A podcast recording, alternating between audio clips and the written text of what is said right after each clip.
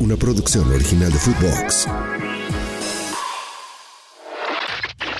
Footbox Today Sur, el podcast con las noticias de fútbol que tenés que saber. Boca se mete en zona de copas.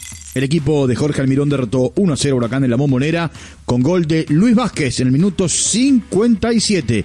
En el globo se fue expulsado Fernando Godoy. El Ceneice llega a 35 puntos y trepa a la última plaza, al último cupo de la Copa Sudamericana. En la próxima fecha visitará a Gimnasia en La Plata.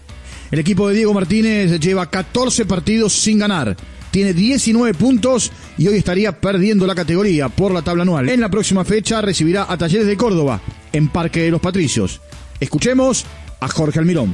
Bueno, es entendible, estoy, de acuerdo con eso. El, nivel de juego, el de hoy fue muy bueno. La verdad que yo estoy muy contento, muy conforme con, con el accionar del equipo en general. Y por momento tuvimos un momento de gran fútbol, los jugadores con marca encima, resolvieron bien, jugaron corto. Eh, los volantes, la verdad que hicieron un partidazo. Más allá en general, todos los volantes hicieron, manejaron muy bien el equipo, con presión. Eh, me pone muy contento por eso porque intentan, intentan más allá de que a veces no saben las cosas. El festejo tendrá que esperar. Talleres y Unión empataron 0 a 0 en el estadio Mario Alberto Kempes. En el equipo de Javier Gandolfi se lesionó el uruguayo Michael Santos. Con este resultado, River se aseguró el primer puesto, sacándole a Talleres 9 puntos sobre 9 en juego. El equipo de Martín de Michelis jugará el sábado con estudiantes y allí podría conseguir un nuevo título local. Tiempo de escuchar a Matías Catalán. Sí, la verdad que lo buscamos con mucha tristeza, ¿no? Sabemos que necesitábamos el triunfo, pero bueno, me quedo con la entrega del equipo, con la gente que siempre estuvo con nosotros.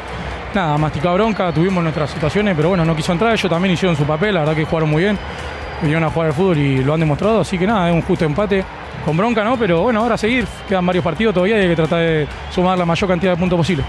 En otros resultados del día, Barraca Central y Argentinos Juniors empataron 0 a 0 en el estadio Claudio Chiquitapia, mientras que Colón y Belgrano de Córdoba también empataron 0 a 0 en la ciudad de Santa Fe.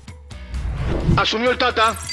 Comenzó la era Martino en el Inter Miami. El Rosalino dirigió su primer entrenamiento. El Tata tendrá su partido de presentación el próximo sábado ante el San Luis City en condición de visitante. El domingo serán presentados Lionel Messi y Sergio Busquets. Tiempo de escuchar a Gerardo Martino. Bueno, lo que pasa es que nosotros tenemos que hacer una evaluación en función a lo que vemos y en función a lo que ustedes manejan, que es lo que puede pasar.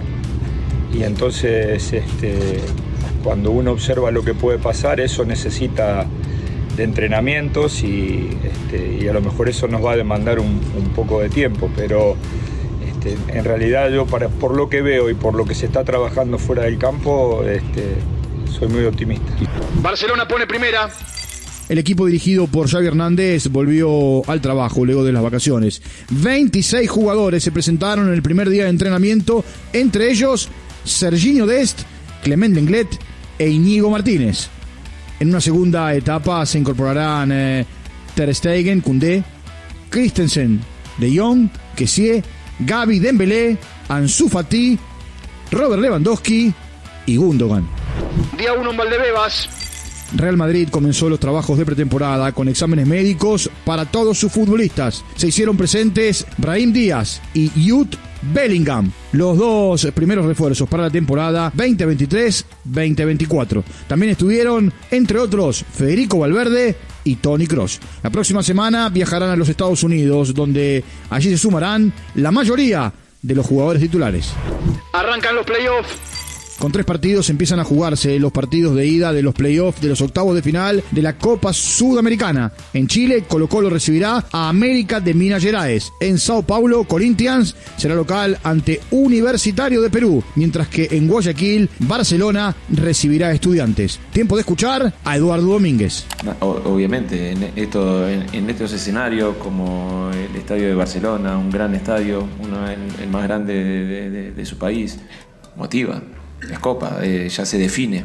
Eh, y claro, necesitamos de la mística coopera del equipo, de la institución. Footbox Today Sur. Una producción original de Footbox.